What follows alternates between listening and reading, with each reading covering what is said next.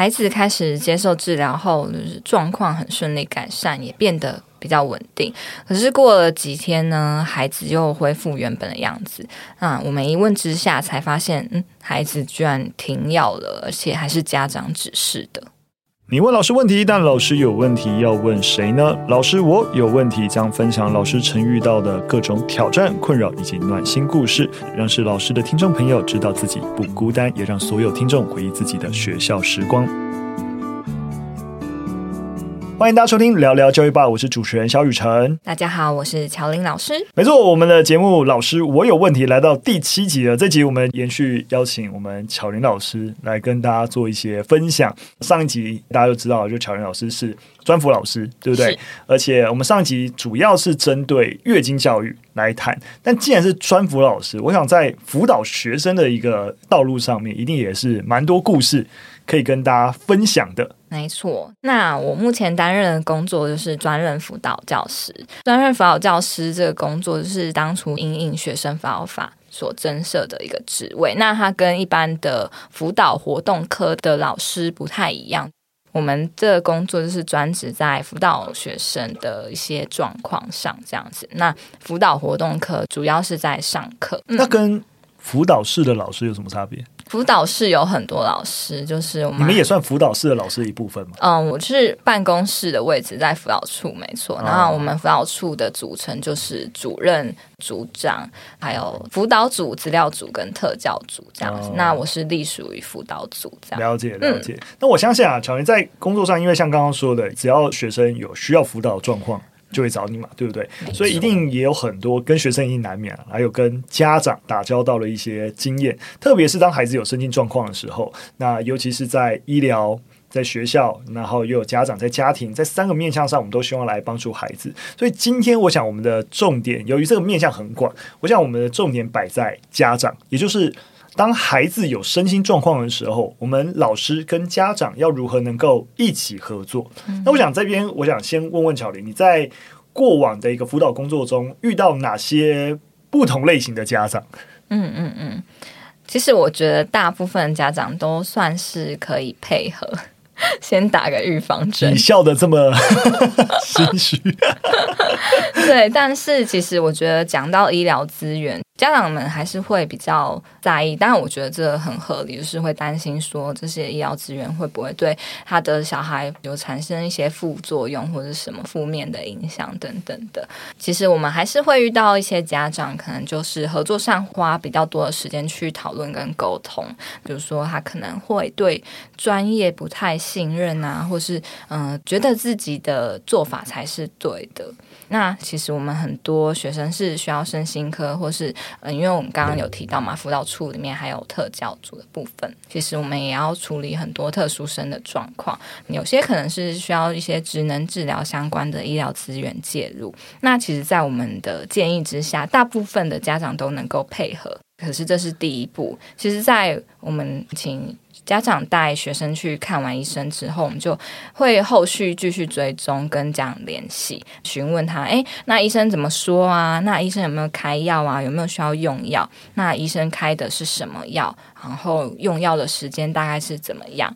那我们这边学校老师也会在学生来上课的时候去协助观察他用药之后的状况，也把回馈反映给家长。那其实有必要的话，像是有些药可能是早上要吃，那我们就会建议家长说，那。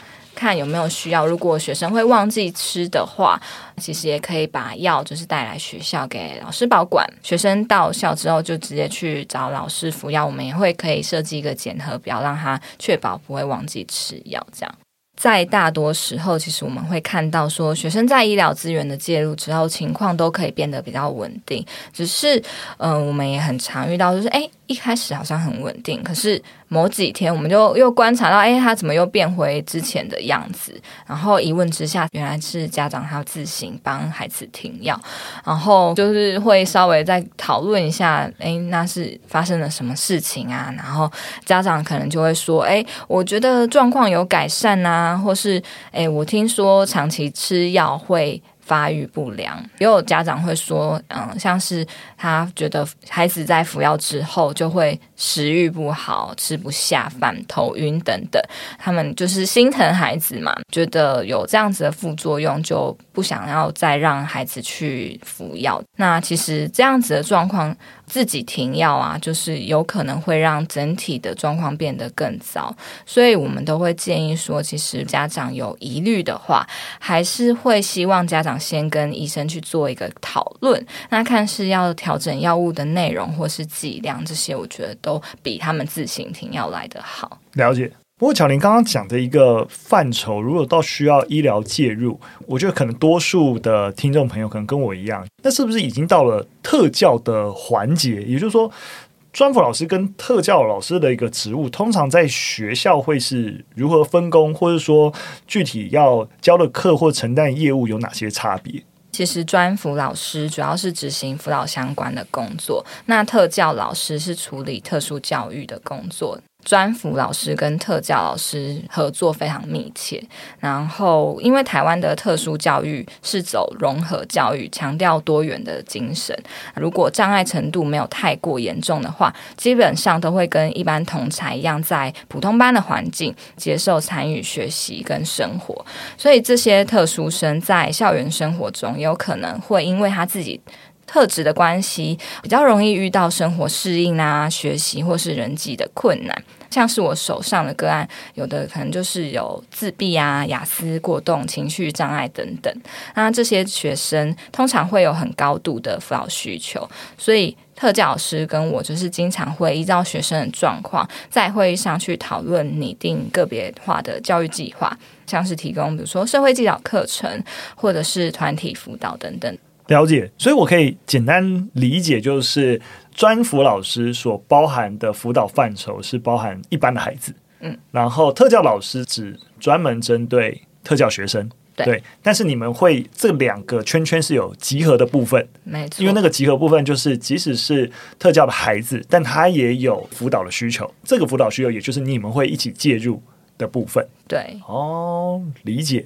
就是所谓的福特合作，这样，嗯，了解。那我进一步想问啊，因为在那你们的角度，因为你们看的孩子就从老师出发嘛，就每一年看那么多的一个孩子，那我就先问，通常你们会怎么样在学校去做到初步判断这个孩子是需要医疗介入的？我们这边大概就是从几个方向，像是师生间的互动啊，还有学生他们之间的互动。然后课堂观察跟生活作息，或是我自己在跟学生谈话之间，可能得知，哎，学生有遇到一些问题。可是其实不一定是从当事人得知啊，也有可能是，哎，其他同学来找老师说，哎，他们发生了什么事情。那我们通常会先观察一段时间，然后把这些观察也都记录下来，然后可能也跟各科的老师去确认，是不是嗯发生在不同情境都有类似的状况这样子。然后也会去多收集。一些资料，比如说，哎，他们课堂作业、联络簿、札记、作文、考试卷这些，然后去观察、评估他们的身心状况，是不是在学校的生活适应上有很大程度的影响。所以说，这个这个初步可以说是观察调查。那如果到一个程度，你们觉得，哎，似乎需要医疗介入，或者需要医生来协助评估的时候，是？你们可以直接让孩子就医，还是是必须跟家长讨论，然后让家长来进行就医这个行为？嗯。对，其实我们还是都是会先跟家长，就是主要照顾者啊，先去有点像是试水温，其实也是想要透过家长去了解学生在家里的状况是怎么样，因为我们没有办法得知嘛，嗯，所以我们也会先跟家长探问说，哎，他在家里是怎么样呢？那他过去比如说在国小啊、幼儿园的时期，是不是有什么样的状况？这样子，其实我觉得家长有时候可能没有办法全部的讲。说，哎，有没有发生什么事情？必要的时候，我们也会打去，嗯、呃、嗯、呃，国小端去确认说，哎，那他过往的状况是怎么样？去做多方面的评估，这样了解。那如果真的要就医，像我刚才问的，嗯、就是如果他过去是没有就医过，就是可能家长也一直觉得孩子跟一般的孩子是一样的，但你们觉得需要就医。那要怎么跟家长沟通？对，其实都是需要花蛮长一段时间。我们当然会先试探性的，我们会先把我们在学校的观察反映给家长。那比如说观察到他在课堂上的专注程度，或者是他的学习状况不是很好，然后再就是，诶，可能是人际适应困难这样子。其实我就有遇过有些家长就会说，那其他学生小孩也都这样子吗？这是常态吗？其实我们都会先同理家长，就诶，其实也不用太担心。那很多学生都会发生各种不一样的状况，有时候也是蛮普遍的。对，嗯、然后我可以说，你们算是使用一种。温水煮青蛙的方式，让家长慢慢的沉浸在这些事实的状况当中，然后再抛出就医的一个课题。对，那这个过程通常，例如说，你们会最起码通常会跟这个家长沟通到可能是第三次以后才抛出这个就医。可如果你们一开始就觉得这孩子就是需要就医，嗯，还是其实会更快，还是要更久？这个说服的历程。我觉得还是要看每个家长状况都不太一样。哦、像我遇过一个家长，其实郭小老师就曾经跟他反映过了，嗯、但他们可能就觉得就是。再大一点再看看。对啊，那那个好像没有很太大的影响，这样子，嗯、我们就会花比较长的时间，就是真的就是长期的跟家长保持固定联系，然后让家长知道说学生在学校到底发生了哪些事情。嗯，对对对，那这样子重复的让家长知道说，哎，确实学生是需要帮助的，而且他自己也真的遇到了一些困难，然后他也很想要解决现在的这个处。困境，嗯，对，可以理解每个家长的状况都不太一样，但我相信你们在沟通这件事情的时候，应该有一些怎么样，就是比较明确的一些沟通策略，就是诶，怎么说服？通常多数的家长比较容易接受。就是我有一个王牌，对，因为我什么王牌？我觉得通常家长很在意就是学业成绩，就是孩子在学校的状况这样，那我们就会特别提到说，哎。其实国中就是学习的黄金阶段呐、啊，嗯、所以嗯，我们赶快及早介入，然后帮小孩解决他目前的困境，然后赶快处理面对，其实就不会让他在错失这个学习的黄金阶段。这样，嗯，嗯在一个台湾对于学业跟升学还是有一个压力的情况底下。这招很有效，没错，通常家长就会二话不说，赶快处理这样。嗯，嗯，了解。那我们刚刚提到的是呃，需要就医、需要医疗介入的一个辅导状况是比较辛苦的。那我相信一般时候的一个辅导个案，不见得需要医疗介入。乔丽有没有一些类似的孩子的状况跟案例故事是可以分享的？其实，嗯，我觉得顺畅沟通跟联系还蛮重要的。嗯，像是之前有遇过，比如说。小朋友他没有把考卷带回家，然后就跟家长说：“哎、嗯，是同学没有给他啦。”比较高度焦虑的家长，他可能就会觉得说：“哎，我的小孩是不是被霸凌啊，被排挤？”所以就可能就会很紧张，就赶快打电话去质问导师说：“哎，班上是不是有出现这样子同学排挤、霸凌的状况？”那也有遇过，就是。其他学校老师分享说，他可能觉得家长在单方面听完孩子的说法，就是全然相信他小孩的说法，然后觉得都是其他同学的问题，所以就会很生气的跟学校说：“哎，你以后要找我小孩都需要经过我的允许。”这样，这种状况，我自己直觉在现场上还蛮普遍的。那专辅老师介入这件事情，通常要怎么处理啊？其实我们都会建议导师去，因为导师还是跟家长沟通的第一线。嗯、那我们会建议导师，其实如果有事情发生，就是要赶在学生放学回家前，比学生还要更早去跟家长做一个联系，清楚说明整个事件的经过，然后学校后续的处理方式是什么。嗯，对。不过以刚才那个个案来说，其实事情也小到不行。就也 比较难做到，就是说哦，如果当然在学校已经发生很很严重的事情，我们当然就要知道说，比起让孩子回家，让家长先有一套说法被置入了，我们要先赶紧处理。但这个考卷是不是忘记带回家？没错，就是有些家长真的比较焦虑啊。那刚好因为那个家长本来就是我们密切合作的对象，才会有这样子比较密切的联系。了解。进一步，当然，我觉得我自己站在一个家长的立场，其实我们也可以理解家长焦虑，因为我们相信有些。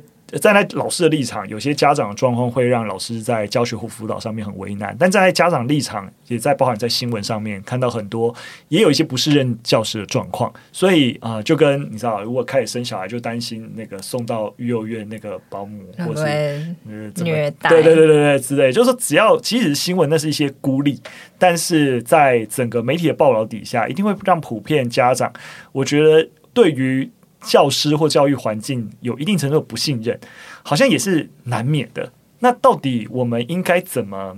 我我的我觉得从巧玲分享，我们大家可以理解整个亲师之间的一个合作，这个信任关系的建立是蛮重要的。所以就这个前提底下，我不知道巧玲你自己看说，我们都知道需要做到互相的同理，然后因为我们都知道亲子合作很重要，但具体来说，遇到类似像你刚刚说的，诶，家长可能稍微比较敏感，可能身边朋友有经历过啊、呃，有一些不适任老师的一些状况，嗯、那我们要怎么样更好的重拾跟家长的信任关系？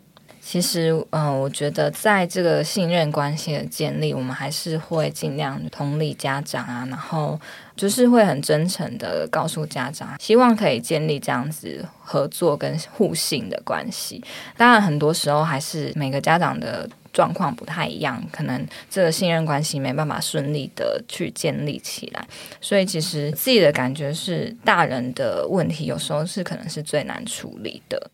如果家长不愿意配合的话，其实学校能够去触及学生的时间，就是仅限于。在他们在校每周四十小时的时间，那剩下的时间都还是回归到家庭去，需要仰赖家庭去发挥他们的照顾功能。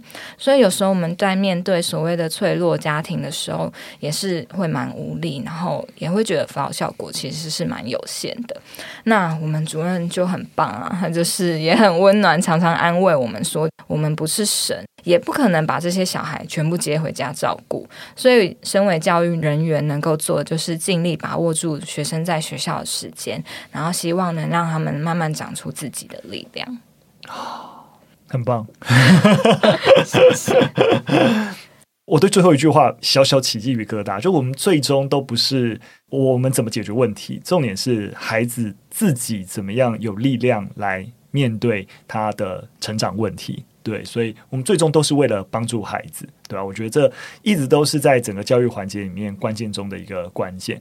刚刚巧玲分享了一个很核心的点，就是其实很多时候，当然我很坏，一直要问有什么方法、什么技巧之类的。但我也是完全同意，推到底，当我们要让亲师关系的信任关系建立，其实真诚的互动，然后才是建立信任的一个基础。对，所以我刚刚在边听的时候，就边想到，就是包含我从学校进入商场环境，就很多人都会觉得说啊。就是在商业上面跟人家谈判啊，等等啊，你是不是一定要有一些手腕啊、欺骗啊等等？但我一直都觉得，台湾吧做生意到现在，我都还是觉得我们能够提供什么样子的协助，然后能够帮你解决问题。我讲出来的东西真的你解决你的问题，我们下次也才有合作的一些空间跟机会。所以运作八九年到现在，我还是觉得我们跟别人各个单位建立合作关系。那个真诚，然后坦白，也还是建立长久合作关系的基础。也就是说，我的意思就是说，不论是在任何情境，建立信任。